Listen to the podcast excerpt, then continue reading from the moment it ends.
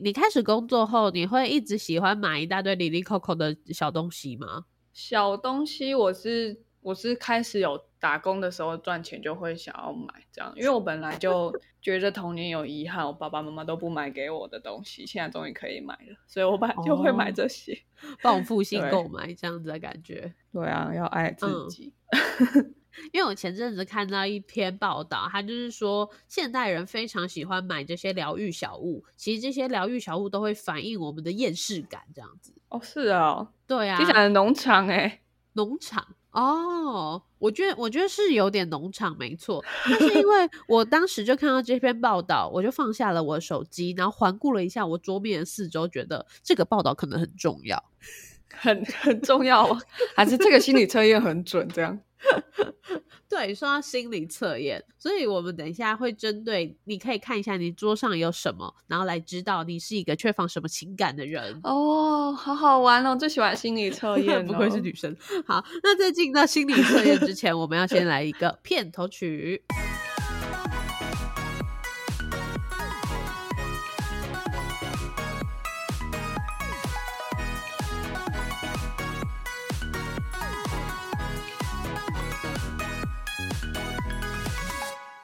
我不知道我老的时候世界会不会爆炸。但我知道再不说出来我就要爆炸了。我是 Alex。我是炫，好的，那现在你环顾一下四周哦，嗯嗯嗯，你最常购买的疗愈小物是什么呢？有六个选项，第一个是零食小吃，哦，第二个是公仔或是玩具，第三个是植物盆栽。第四个是有意义的个人物品，像是相片啊，或者是明信片等等。然后第五个是会贴一些励志的标语，最后一个则是舒压的玩具。那这边的玩具指的就是专门这个玩具就是否舒压，它不是成人的玩具，嗯 很舒压，好舒压哦。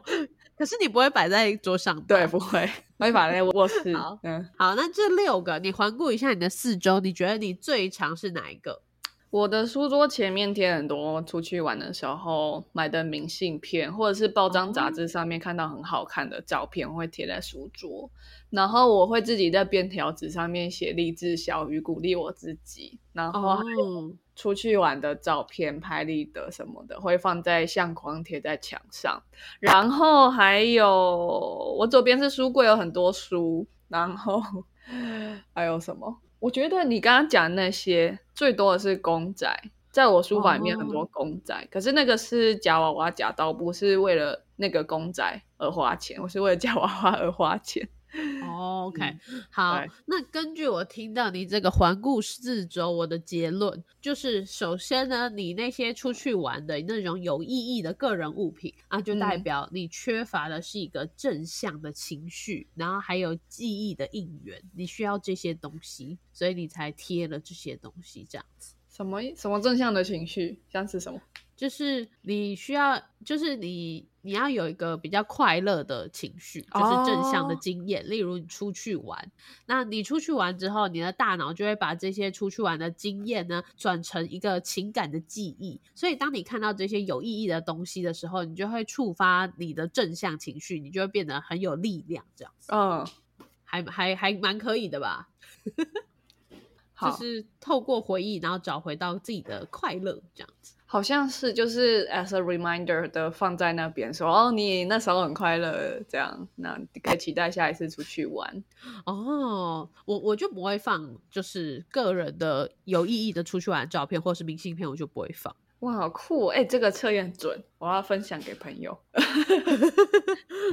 我发现可能是因为，因为我一直都是一个很正向的人，然后其实情绪都还蛮蛮就是活跃乐观的，所以嗯我真的的确是不会放这个东西。哦然后再来，你嗯说你会贴一些励志的标语啊，那励志的标语就代表说你需要的是正向思考的能量。哦，天对哪！我觉得很喜欢这种，就是在暗示你的潜意识在想什么的这种心理测验，你就会觉得哇，原来我是这样想的，有种更认识自己的感觉。虽然不知道它是不是正确的，这样。对，没错。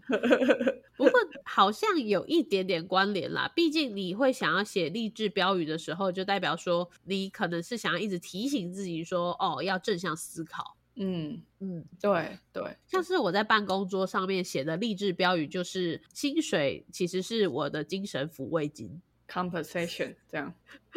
对，然后我还有另外一个励志标语，就是准时下班需要的不是努力，而是勇气，这是我的励志标语。好好可怜哦。超级厌世。那我的标语是，嗯，好，第一个标语是面子不重要，哦，这对我来说很重要嘛，因为我觉得第一个我是一个自尊心比较强的人，是然后第二个可是我偏偏要从事业务工作，所以面子不重要对我的成长是很重要的一句话。对，对，然后、嗯另外一句话是我之前在看《最黑暗的时代》，是在讲嗯丘吉尔的电影。那部电影的丘吉尔的老婆讲非常多金句，那我就抄了一句，嗯这句叫 “You are strong because you are imperfect, and you are wise because you have doubts”，就是嗯你、你是一个强壮的人，你是一个坚强的人，因为你有不完美的地方。嗯对，不完美会使我们坚强。然后是是，呃，你是一个有疑惑的人，你是一个你这个会提出问题的人，所以你是一个有智慧的人。这样，哦啊，这两句都很好，比我的毒鸡汤好太多了。然后 我非常印象深刻是那时候为什么会写这句话，因为我的第一份正职工作就被 fire 掉，所以我是第一次嗯正职工作就被 fire 掉，这样。嗯对，不过那是蛮特例的情况，因为第一个那是一间很很小型创，然后另外一个原因是它是社会企业，然后还有一个部分哦是他们的公司的治理，就是公司的文化是非常非常人治的，这样就是有点嗯魅力型领袖啦，这样，所以我有点。对他那个创办人应该要记住，面子不重要。这样，我有点在 开会的时候让他掉面子了，所以我就被 fire 掉。我后来才哦领悟到这件事情，不然我一开始就会觉得说，哎，那我是不是要就是听别人讲的说小心一点啊，然后有些话不用讲。可是我觉得，如果你在新创你这样的话，你是不会有任何 performance 的人。就是我后来觉得，哦，我被 fire 掉是一个是一个 blessing，然后嗯，就是我我的这些疑惑，它它让我是有智慧的，但是也许我可以想一下说怎么表达这样。虽然不尽然是我的错，但我真的有学到东西。这句话让我就是放放在心里面反复思考很久，这样。嗯，哇，我我觉得这个是有你有学到东西，你有 get 到东西，最后你写下了这句话的感觉，对，谢谢丘吉尔的老婆，还是老婆的部分。因为那部电影很特别哦，他在嗯讲说丘吉尔他他就把他人性上面的矛盾都彰显出来，然后把他的嗯成功也有一部分去对应到说，其实他身边也是有很多人在帮助他，还有包容他，才会成就一个这么奇怪的天才。这样，啊，这的确是，真的是，我觉得他老婆的包容力应该超大。对对，好，那剩下还有另外一个你身边有的东西，就是一大堆公仔嘛。对虽然说你是说你去夹娃娃夹到的，我觉得嗯夹娃娃这个动作是在舒压，是完全是对，就是舒压玩具。哦，哎、真的没错。如果有卖夹娃娃机，然后不会很丑，夹娃娃机都很臭。如果没有很嗯丑，可能真的会在家里放一台。哎，我也有想过这件事情。我想要的是那个过程。我每次夹完之后就觉得好后悔，又多一堆垃圾这样。对对对，我现在去夹娃娃之前，我都要三思，想说这个要放在哪里。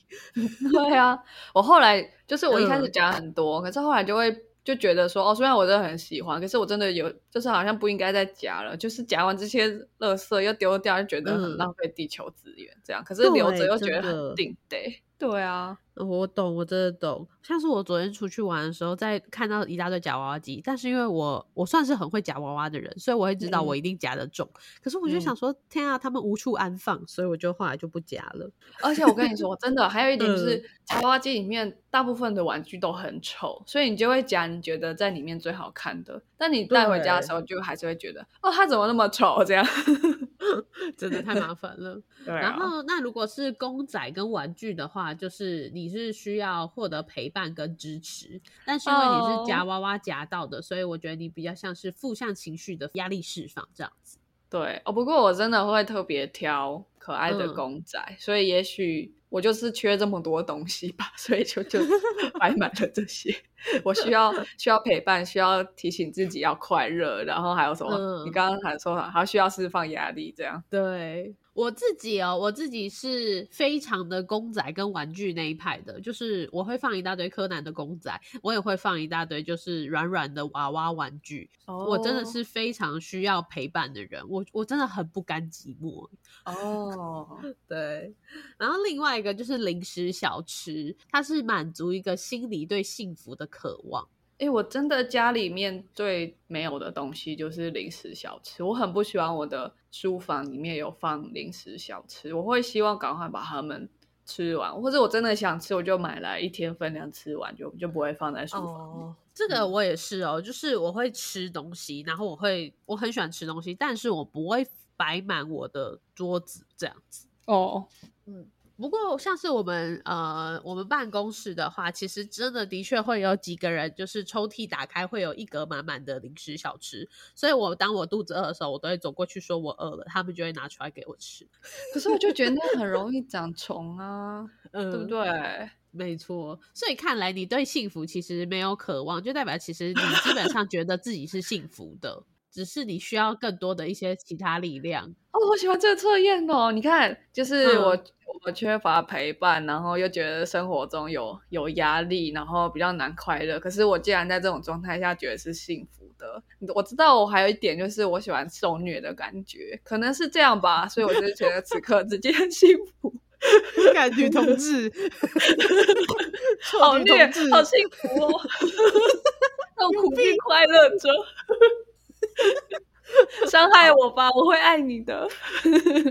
那我再提一下最后一个，最后一个就是刚刚有以植物盆栽，刚刚一直都没有讲到这一项，因为我们两个都不是会属于照顾植物的人，真的没有，因为它会长虫。对，我觉得很 讨厌长虫。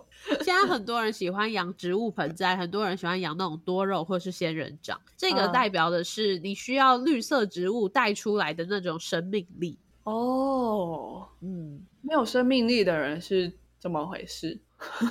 就是呃，因为这个是有个，我觉得它是有个根据的，因为的确就是在心理学上，或者是在我们日常就生活上，其实绿色一直都是代表的生命啊、健康啊这些感觉。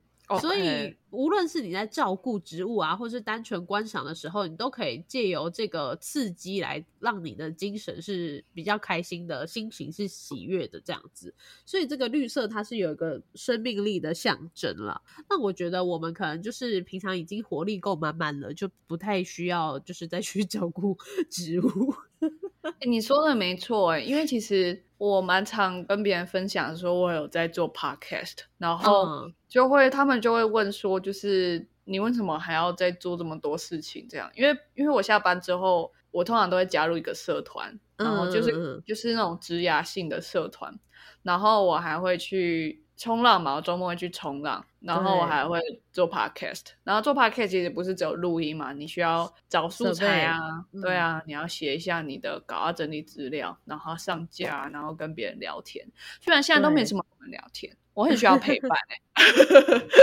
对，所以你看，你根本精力就是已经无处安放啦，但是你需要的是别的正向能力。对对对，所以那希望我们的观众朋友啊，现在也可以停下你的手边的事情，你可以环顾一下你的四周，看是你现在精神小物其实是什么东西最多，然后来进而发现，其实你可能是缺乏了什么样的情绪，这样子。还蛮有趣的，或者你可以变成说，哎，我有意识的去多放一些这些东西，让我啊满足某一种心心灵的需求，这样我觉得蛮好玩的啊。对啊，对，而且这个心理测验比比较不像说是呃，你直接你直接像是一个翻牌或选择一个，比较像是你已经做了这件事情，我们再来解谜，说为什么你会这样做。对，而且我觉得他还有个很棒的地方，就是很多心理测验就说你要找什么样的人，或者是那个人喜不喜欢你，就是它是一个外求的状态。可是这个东西是很对内探索，就是哦，我现在内心需要什么，我自己就可以帮自己准备好。我我蛮喜欢这种感觉的。对你刚刚是不是觉得这心理测验很废？现在听完是不是觉得还不错？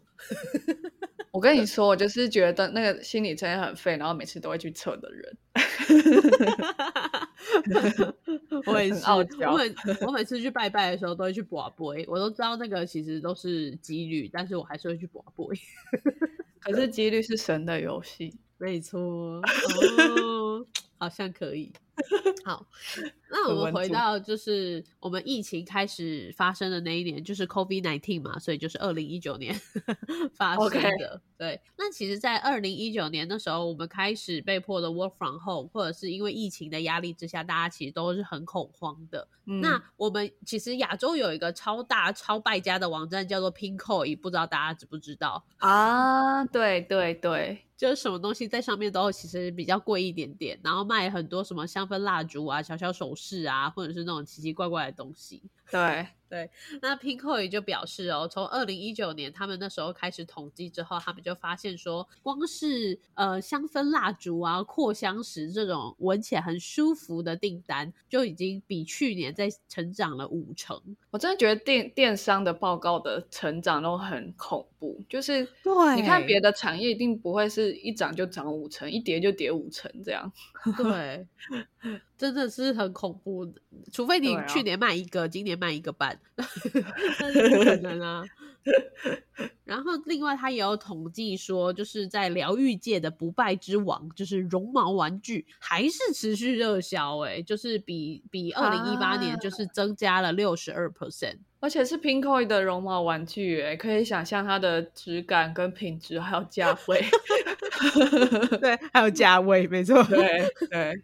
哎，但你说香氛，我真的就是买爆哎，因为在那个三级警戒的时候，每天都要待在家，我就觉得其实心里面还蛮闷的，就会就是。嗯，应该蛮多人就不是住在自己买的装潢好的房子里面，可能住在亲戚家或租屋这样，你不是很有办法把那个房子弄得，因为明天每天都想待在这里二十四小时，应该很多人状态是这样，所以我就觉得说，那最简单的方法让我这里变得很轻松是什么？就是点香氛蜡烛。哦，对，嗯，就是第一个你可以把灯，就是其实日光灯的。光线会让人精神比较好，可是就比较容易不高兴、紧张这样。对，所以我就会把就会弄黄光，然后香氛蜡烛的光就是烛光，就是黄色的啊。然后它又有香味，然后它又好像活的，它会动这样。可是你不用喂它，就很棒。哎，我这个是的确是香氛蜡烛，真的是，而且你点起来就有一种我现在要来舒压喽的感觉。对，虽然我是在电脑旁边点它，就是我现在要来工作了，这样。好，那这个他们公关网站也有持续在分析说，其实这些疗愈的小物啊，他们单价都落在五百到一千中间，就其实它没有很便宜。可是对于一个有上班的我你而言，其实它没有很贵 啊。所以就是它，而且它不但是你买到了、拿到、打开开箱之后开始使用的这份喜悦，还有你在下单的时候，你期待它来的时候，这一 切都是一个非常疗愈的过程。哎，真的哎，而且可是你刚刚说五百到一千，我就突然想到，不是有一种人喜欢吃零食舒压吗？我就觉得这样子的话好像比较省钱，因为零食五百块已经可以买很多了。除非你吃国外进口的哦，可是那我会宁愿买就是东西回来放，因为我真的不能再吃了。哦哦，真的，那我想到我三级警戒的时候，也是吃非常多外送跟零食，就会吃很多甜的东西、高热量的东西。嗯，对，可能那时候就有变胖一些，应该是。但是我真的觉得我花在外送的钱突然飙升蛮多的，对，而且外送其实很贵，嗯，其实很贵啊。你不要看它一次二三十块，可是你如果每天买或是一星期买三四次，就是你就多花了一两千呢，还蛮多的。对啊，真的真的。嗯，好，然后那再来，另外就是，呃，最后还有一个过程，就是你从挑选疗愈小物到下单到等待，然后到它你开箱的那个，都是一个很哇酷哇酷的心情嘛。还有一个重点呢，就是当你买了很多公仔，或是买了很多多多肉，你在布置它们的时候，这个也是人类可以拿到疗愈感的一个行为。哦。哎，真的哎，我记得我大学的时候租屋嘛，然后我的我的房间就是我所有生活空间其实就是六平，那六平还以以其他同学来讲说，不要不要比那种家庭式那种那种的话，其实还还不错这样。然后所以就可以，你可以放一些柜子，放一些家具。然后我真的是周末真的没有事做的时候，就会很开心的去把它们整理干净，衣服洗干净，地板拖干净。然后，哎，这个公仔要摆左边呢，还是往右边移动三公分呢？这样我就超开心的过了一整个下午。对，哎，我也是很喜欢，我不是很喜欢打扫，但是我很喜欢布置这些小东西，我也会得到很大的满足。你就布置一堆长满灰尘的小娃娃吗？你没有把灰尘清掉？哦，好，吓死我！就说，哎，这边太多灰尘，往右移动三公分，这样 怎么办？这边又太多灰尘，又要往右移动三公分了。那那灰尘按照这个方式排列，也会蛮可爱的。这样哦，原来我是养灰尘的部分。然后还有很多上班族会喜欢在办公室上，就是布置你的疗愈小天地，因为那是一个你在一个很高压的环境下，但是你可以躲避你的老板跟客户。哦，对对对，我的我的办公室，因为我们都是业务，所以不太常坐在那边，所以我只有放一只乔巴的公仔，还是放了，但是只有哎，对啊，好。然后其实，在台湾就是呃，有一个很很惨的数据，就是其实我们每四个人之中就有一个人是现在忧郁症前期的忧郁情绪中。那我相信，我相信最近的话，其实这个忧郁情绪应该是这个分母应该是会越来越少啦。为什么？就是分母越来越少，就是现在是每四人之中有一个人就是忧郁情绪，可是未来可能会变成每三人之中就会有一个，因为其实现代人的压力真的是越来越大了。不要说就是呃工作压力，甚至连社群媒体都会造成你一定的压力。例如说，你可以看到别人更好的一面的时候，你就会反思自己为什么会在躺在沙发上面当马铃薯这样子。哎，这让我想到最近蛮常看到的一个梗图，就说：哎，爸妈二三十岁，有车有房，已经生小孩了。那我二三十岁，我还躺在床上看剧，那个那个无奈感是，当它变成搞笑的时候，其实虽然让人有共感，觉得不那么糟，可是其实你实际想想，以整个人类社会的眼镜来说，确实是蛮糟的，因为你。因为我们跟上一代相比，生活的方式跟品质是更困难。虽然说物质的制度跟科技的演进是让我们更容易用便宜的方式取得新科技，可是那不代表生活品质就会提高。是真的，对啊。对，嗯，而且人类还有一个很惨的点是，我们明明就知道，其实我们越年轻，我们应该可以做越多的事，甚至我们繁衍下一代的基因也会比较好，但是我们却因为不管是学习啊，或者是等等的状态，会导致我们要做这一切。的时候，这个时间都是不断的在延后的。例如说，你大学毕业的时候就已经二十二岁了；，例如说，你结婚的时候都已经三十五岁了。你要怎么呃生出一个？的卵子数都已经确定了。对，没错。所以，嗯，我觉得人类可能真的快灭亡了。好。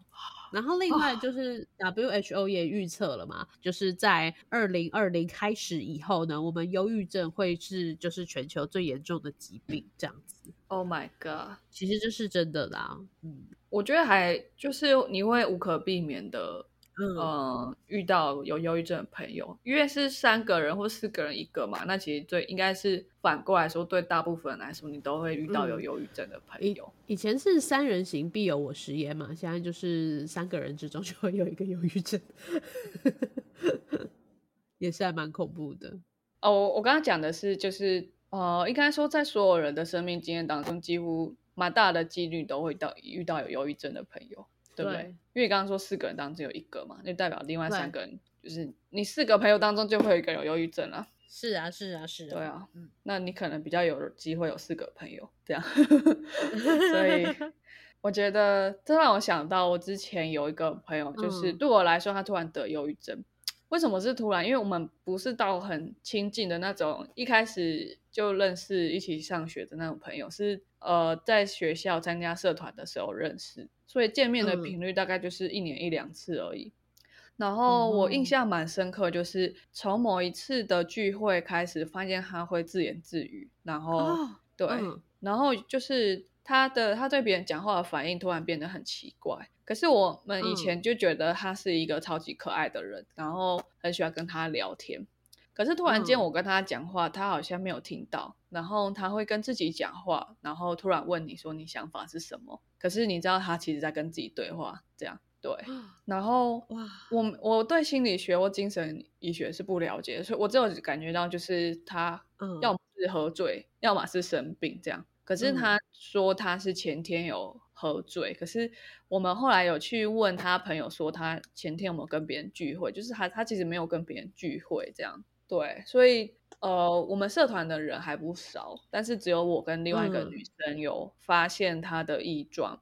所以其实嗯我们当下就蛮主动的去问他，就是跟他一起长大、一起上学的那些朋友，说他的状况是怎么样，然后才比是较从从旁了解说，哦，因为他在工作上遇到的挫折，让他嗯就是、就是让他真的就是得了忧郁症，所以那时候我就觉得蛮惊吓，就是其实这些事情真的就会触发你患病。他就是嗯离你那么近，然后他对一个人的改变就是那么大。因为我原本觉得，就是我们原本看到他就会很开心，然后一起做什么专案，就办活动之类的。对，是就他突然变得很，就是连一般的社交功能都丧失了，这样你就会觉得就是蛮心疼的。而且这不是他的错，那是他的公司第一个没有处理好，没有妥善处理这件事情。然后第二个是让职场有出现这种文化出现，这样。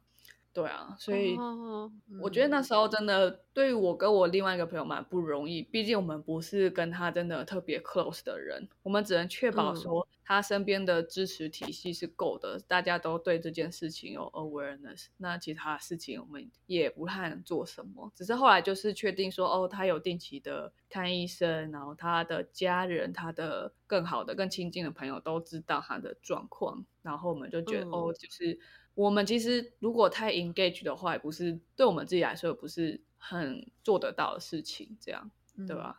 因为我们同时啊又是别人更亲近的 circle 里面的人，我们也要先顾嗯好他们跟自己，这样。好好难过，而且真的好近哦，你也不知道你的好朋友会不会改天就是突然就这样了。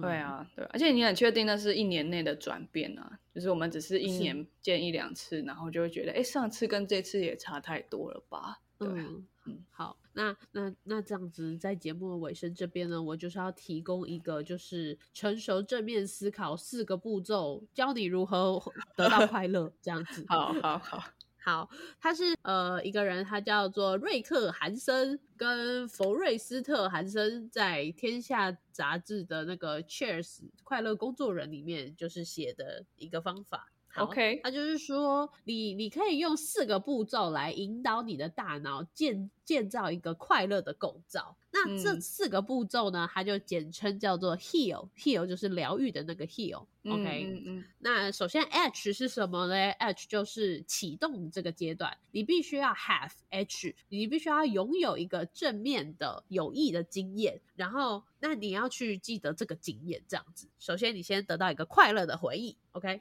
嗯，好，那再来第二个就是 enrich，就是丰富的部分。你要把这个经验停留住，然后你要 keep 它，然后充分的感受它，回想它每一个快乐的细节，就是加深你的印象对于这个经验这样子。那再来第三个就是 absorb，就是吸收，你就把这个经验吸收起来，让它成为你的部分，你就会学到说你要如何得到快乐，然后并且百分之百的把这个快乐留在你的心上。那最嗯后一个就是 link、heal 的 link L 的部分。那当你以后遇到一个不是很快乐、过不去的时候，你就要把这个东西提取出来，去想它的快乐，然后用它来舒缓，把这些痛苦啊的情绪去把它替代掉，这样子。嗯嗯嗯，对，所以那这样子的话，像是其实我觉得我最近就是这样，因为其实我的工作压力很大，但是我最近就变得非常常出去玩。那因为要就是想要出去玩，所以我就会觉得工作压力其实没有那么大了，因为我可以回想起上一次的快乐，然后经过这一次痛苦之后，再去得到下一次的快乐。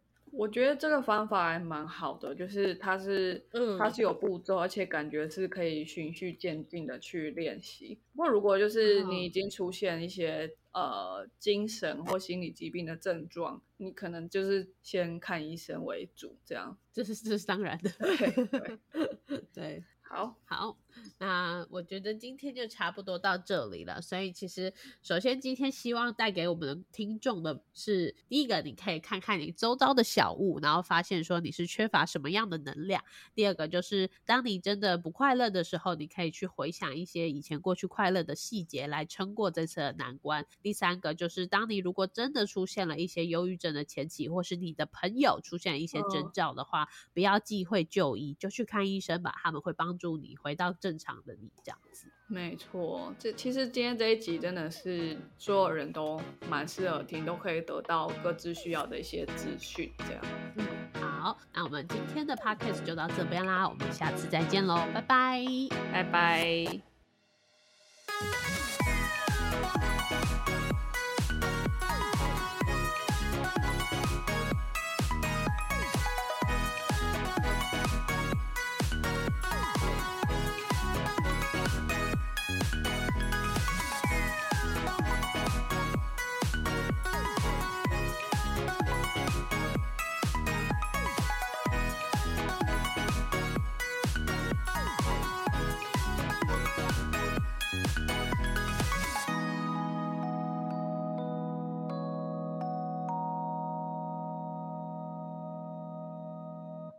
感谢收听到最后的你，现在立马按下关注并开启通知。也欢迎点击本集留言连结，让我们知道你的看法。如果你连这句话都听完了，是不是该关注我们啦？啊，如果你已经关注我们了，是不是该 follow 我们的 Instagram 啦？啊，那如果你已经发了我们的 Instagram，是不是该赞助我们啦？啊，如果已经赞助我们了，那我们谢谢你啦，拜拜